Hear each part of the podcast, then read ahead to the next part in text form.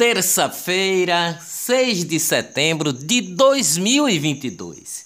Ministro Edson Fachin do Supremo Tribunal Federal suspendeu de forma provisória ontem trechos de decretos assinados pelo presidente Jair Bolsonaro que facilitavam a aquisição de munições e a posse de armas.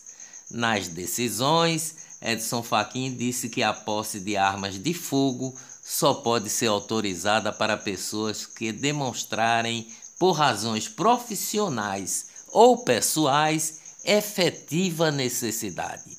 Edson Fachin atendeu a pedidos do PT e PSB e alegou risco de violência política. O vice-presidente da República General Mourão chama de absurda a decisão de Faquim contra o decreto de armas. Ao contrário do ministro Edson Fachin, a ABIN, Agência Brasileira de Inteligência, informou ontem à Procuradoria-Geral da República que não há violência à vista.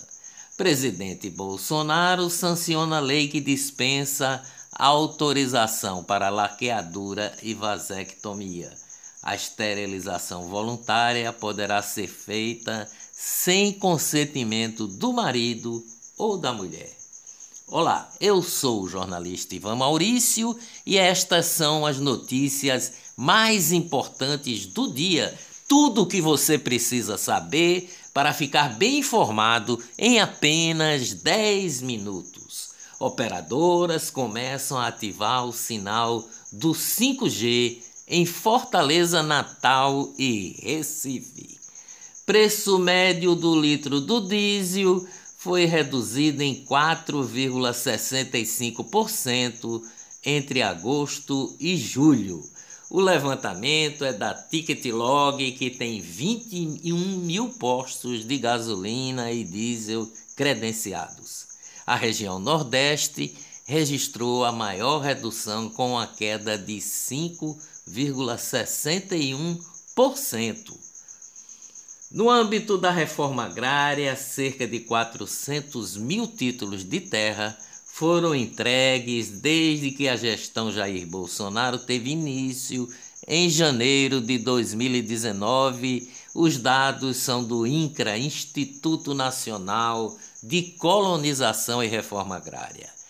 Tribunal de Justiça de São Paulo aceitou pedido da Polícia Civil e decretou o sequestro de 40 imóveis, um helicóptero e duas lanchas de luxo da facção criminosa PCC, primeiro comando da capital.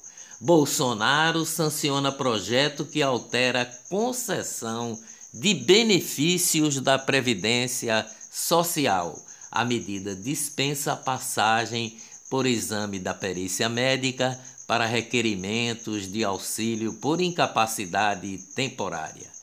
Governo veta saque do Vale Alimentação depois de 60 dias. Segundo o Ministério da Economia, a mudança tornaria o saldo sujeito à incidência de imposto. Santa Cruz deve mais de 181 milhões de reais em causas perdidas na justiça. A secretária de Estado do Reino Unido, Liz Truss, tornou-se primeira-ministra do país ontem e se torna a terceira mulher no cargo.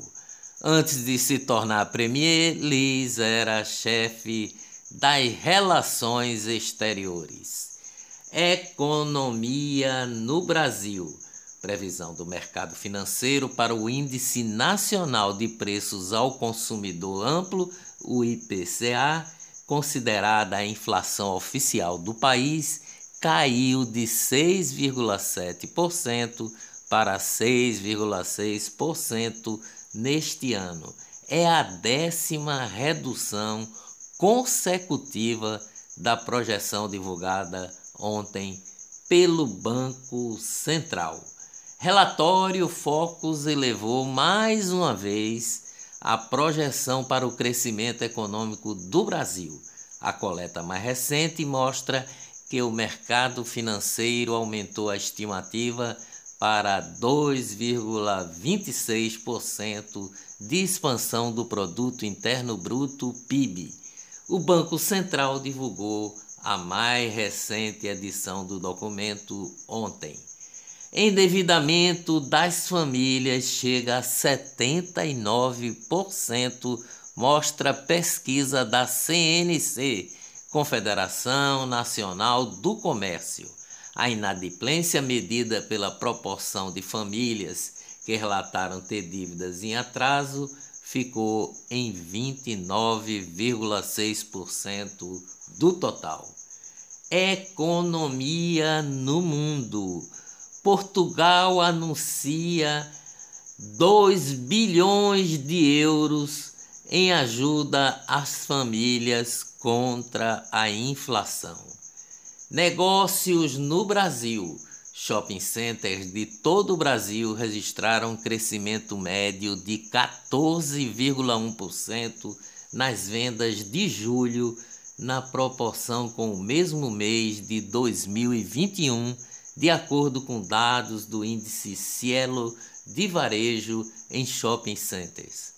Em relação ao desempenho do período pré-pandemia, as vendas de julho mostraram um crescimento de 17%, sendo a terceira elevação consecutiva mensal nessa métrica. Floricultura brasileira gera 7 bilhões em um ano. O setor produz flores e plantas ornamentais. Negócios no Brasil e no mundo ex-presidente do Banco Central e ex-ministro da Fazenda Henrique Meirelles foi contratado para atuar como conselheiro da Binance, uma das maiores corretoras de criptomoedas do mundo. A informação é do jornal O Globo.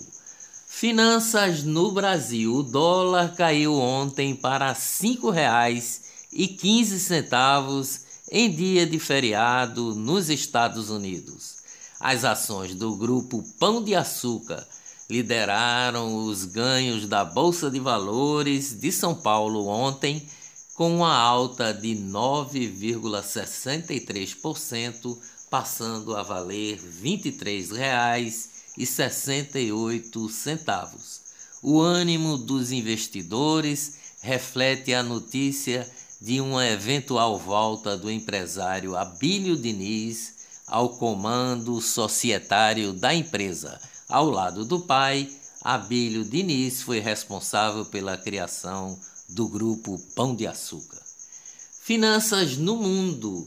Com o impacto do corte de gás russo, as bolsas da Europa fecharam ontem em queda euro é cotado abaixo de 99 centavos de dólar pela primeira vez em 20 anos.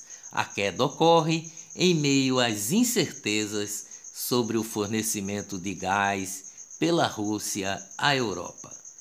Sobrepreço. Prefeitura de Serra Talhada, no sertão de Pernambuco, resolveu cancelar dois shows na festa de setembro de 2022 com os cantores Gustavo Lima e Wesley Safadão, após receber recomendação do Ministério Público de Contas de Pernambuco, assinada pela procuradora Germana Laureano. Gustavo Lima iria receber um milhão por um show e Wesley Safadão iria receber 700 mil reais. Ambos foram contratados sem licitação pela prefeita Márcia Conrado, do PT. 1 milhão e 700 mil reais em pouco mais de duas horas. Os Supremos da Corte cidadão não pode ser obrigado a entregar celular antes de votar, disse ontem ex-ministro do Supremo Tribunal Federal Marco Aurélio Melo, que se posicionou sobre o veto do TSE ao cidadão que vai votar e tem que entregar o celular e outros equipamentos. Presidente do Tribunal Superior Eleitoral, TSE, Alexandre de Moraes, negou a divulgação de propaganda do governo sobre a Semana do Brasil, a Black Friday verde e amarela, que ofertará descontos para quem comprar. Alexandre de Moraes barra propaganda do governo para divulgar promoções do varejo. Eleições. Tribunal Regional Eleitoral de Pernambuco decidiu pela validade da convenção do PROS, que tem como presidente o ex-deputado e atual gestor da SEASA, Bruno Rodrigues, realizada no dia 5 de agosto, em que foi confirmado o apoio a Danilo Cabral, candidato a governador do PSB. Conheço Lula há quase 40 anos e nunca vi o Lula tão enfraquecido, tão debilitado psicologicamente. Ele não conseguiu se defender de um ataque de corrupção do Bolsonaro. E, a, e aí fica com essas palavras que botam na boca dele para explicar o inexplicável disse Ciro Gomes em entrevista ontem ao programa Pânico da Jovem Pan, em referência ao último debate em que ambos participaram na TV Band. Proibidos pela propaganda eleitoral, outdoors têm sido usados em 2022 para associar à esquerda ou diretamente o ex-presidente Lula do PT a termos como censura crime organizado e drogas. Ministra Carmen Lúcia nega um pedido de remoção de vídeos em que Lula seja chamado, chamado Bolsonaro de genocida. É a segunda vez que ela dá essa decisão. Vídeo de Lula chamado agronegócio de fascista não deve ser apagado decide o Tribunal Superior Eleitoral. A ministra Maria Cláudia Buchianeri, do Tribunal Superior Eleitoral, rejeitou ontem uma solicitação feita pela coligação Brasil da Esperança do candidato Luiz Inácio Lula da Silva para tirar do ar a publicação em que citam críticas do petista ao agronegócio. Ministra do TSE, Tribunal Superior Eleitoral, Carmen Lúcia, determinou ontem que o deputado federal Eduardo Bolsonaro remova de suas redes sociais vídeos em que afirma que o ex-presidente Luiz Inácio Lula da Silva apoia invasões de igreja e perseguições de cristãos. Desvios de recursos durante a pandemia processo do Tribunal de Contas de Pernambuco revela que uma organização social de saúde contratada pelo governo de Pernambuco para gerir um hospital de campanha em Petrolina teve que devolver 6 milhões e 252 mil reais aos cofres estaduais. Segundo a decisão do Tribunal de Contas, o valor foi resultante do Estado de Pernambuco ter pago a mais para a organização social pela gestão do hospital. A organização social não comprovou a utilização de todos os recursos e teve que devolver parte dos valores recebidos do Estado, dos 6 milhões 252 mil com o recurso devolvido aos cofres públicos, não houve punições por parte do órgão de controle. Covid no mundo. China aprova vacina em spray nasal que poderá ser usada como dose de reforço. Dias melhores virão com certeza. Até amanhã, se Deus quiser.